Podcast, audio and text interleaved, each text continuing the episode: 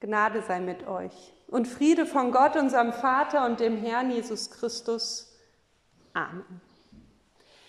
Als Ilse Rabenstengel Gott trifft, ist sie auf 180. Das ist vielleicht nicht die günstigste Voraussetzung, ihm zu begegnen, der es ja eher gewohnt ist, ehrfürchtige Beter und rechtschaffene Rentnerinnen vor sich zu haben. Aber Ilse Rabenstengel ist keine die sich um Diplomatie bemüht. Ilse Rabenstengel ist ganz anders. Auf den ersten Blick kommt man vielleicht nicht drauf. Sie trägt ein graues Wollkleid mit Strickjacke, misst 1,65 Meter und hat die Haare zu Zöpfen geflochten. Ein zartes Persönchen, denkt man, und offenbar lässt sich selbst der Allerhöchste vom ersten Eindruck täuschen, obwohl er es besser wissen könnte.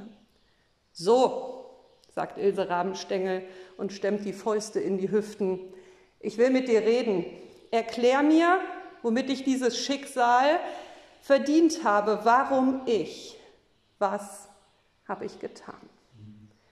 Normalerweise richten die Leute an Gott zunächst ein paar freundliche Worte, bevor sie dann zum Kern der Sache kommen und ihre Bitten vortragen. Sie bedanken sich für das Leben im Allgemeinen, für das schöne Sommerwetter, für das gute Essen und dafür, dass Tante Else gut nach Hause gekommen ist und Lukas schon zahnt. Aber Ilse Rabenstengel sieht nicht aus, als sei sie zur Dankbarkeit aufgelegt. Du hast mir meinen Mann genommen. Er war Anfang 30, als er erfuhr, dass er sterben würde. Und so begann er sein Leben zu ordnen. Noch einmal wollte er eine Reise machen, noch einmal mit seinen Freunden zusammen sein, wie so oft in den vergangenen Jahren, noch einmal ein Fest feiern. Wann immer er mit seinen Freunden über seinen Tod reden wollte, verstanden sie ihn nicht, wollten ihn vielleicht nicht einmal verstehen, und so beließ er es zuletzt bei Andeutungen. Seiner Mutter sagte er, sie solle bitte nicht so traurig sein und sich jetzt mehr um seinen besten Freund kümmern, der selbst doch keine Eltern hatte. Die beiden verstanden sich gut, er hielt das für eine gute Lösung. Schwieriger war es da mit seiner besten Freundin. Sie wollte ihn einfach nicht allein lassen. Sie wollte ihn bis zum Schluss begleiten. Er war schon immer ein religiöser Mensch gewesen und so zog er sich auch jetzt immer wieder zurück, um zu beten. Er bat Gott darum, nicht so früh sterben zu müssen, anders, nicht so leidvoll. Doch er wusste auch, das galt, was er so oft im Vater unser schon gesprochen hatte. Nicht mein Wille geschehe, Gott, sondern deiner. Und so waren seine letzten Tage voller Leid und voller Schmerz und er ertrug mehr, als er geglaubt hatte tragen zu können, je aushalten zu müssen. Mein Gott, mein Gott, warum hast du mich verlassen? Hörte Maria ihren besten Freund Jesus am Kreuz sagen, bevor er starb. Zwei Menschen, die klagen. Zwei Menschen, die auf ganz unterschiedliche und auf sehr schmerzliche Art und Weise erleben müssen, dass unser Leben eben nicht nur aus guter Laune und Sonnenschein besteht, sondern dass es Trauer gibt und Frust und Ärger und Erschöpfung und den Tod. Und so ist es auch in unserer Beziehung zu Gott. Auch die ist nicht immer nur durch Lob und durch Dank geprägt, sondern manchmal eben auch durch Fragen und durch Klage. Und es kann gut tun, all diese Gefühle auch im Gebet offen auszusprechen. Ilse Rabenstengel will sich nicht abfinden. Hör mir zu, auch wenn du kein einziges Wort zu mir sagst. Hör mir zu. Wer sorgt jetzt für die Kinder? Wer kümmert sich um das Haus? Wer mäht den Rasen? Wer, äh, wer, pflückt im Herbst die Pflaumen vom Baum? Wer arbeitet? Wer putzt? Wer kocht? Wer tröstet? Wer spielt? Wer geht zu den Elternabenden? Wer besorgt Geburtstagsgeschenke, stopft Löcher, kauft Socken, erzählt gute Nachtgeschichten, zahlt den Kredit? Wer erklärt ab jetzt die Welt? Sag wer? Soll ich das etwa alles alleine schaffen? Klage. Anklage, Wehklage. Vor Gott bringen, was wir, was mir, was meiner Familie, was dieser Welt passiert.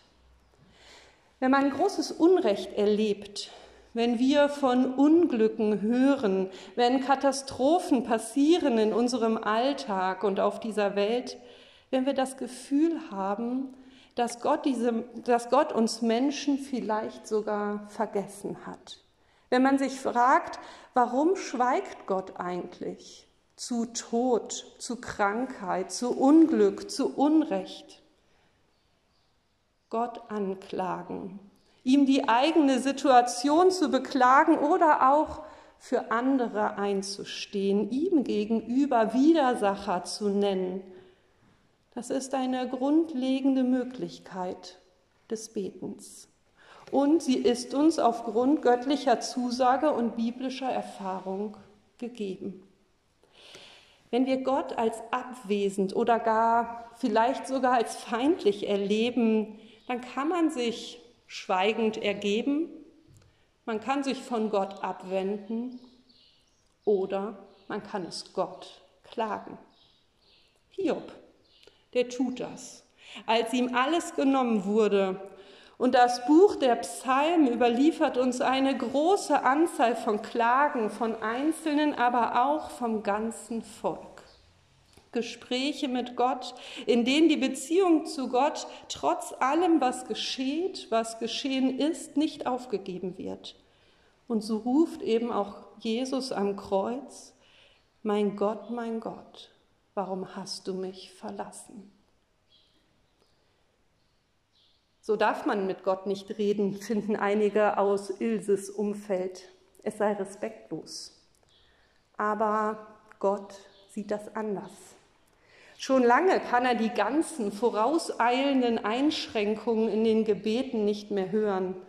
Wenn du kannst, wenn es so sein soll, so du denn magst, als traue man ihm sowieso nichts mehr zu. Vielleicht erscheint es uns unangemessen, Gott auch mal auszuschimpfen, ihn zur Rede zu stellen und ihn anzuklagen, vielleicht sogar in die Verantwortung für etwas zu nehmen. Aber Gott kennt doch unser Herz und hat ein Ohr für uns, für all das, was uns schwer auf der Seele und auf den Herzen liegt. Unsere Klagen sind berechtigt. Auch davon hören wir im Buch Hiob. Denn als Hiob Gott sein ungerechtes Leid vorwirft, wird er von seinen Freunden zurechtgewiesen. Aber Gott stärkt Hiob den Rücken gegen seine moralisierenden Freunde. Klagegebete können uns und können unserem Glauben gut tun. Denn sie geben uns die Möglichkeit, dass wir uns unserem Leid auch stellen. Die Klage erlaubt es, uns auch anderen Menschen zur Seite zu stehen und gleichzeitig lenken wir beim Klagen das Augenmerk nicht nur auf unser eigenes Leid, sondern auch auf das Leid der anderen. Und wir werden daran erinnert, unseren Glauben nicht zu verlieren und auf Gottes Fürsorge weiter zu vertrauen. Wir beginnen mit dem Klagen, mit dem Wehklagen, aber wir, glaub, wir bleiben im Glauben und wir enden in der Hoffnung. Und so beschließt Gott, Ilse Gerechtigkeit zu geben. Er weint mit Ilse. Dann gibt er ihr Zuversicht, Sonnenlicht, ein Haufen skurriler Witze und Kraft von 24 Riesen und später einen neuen Mann zur rechten Zeit. Amen, sagt Ilse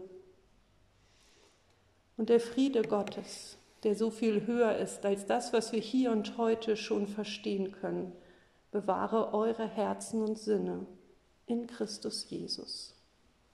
Amen.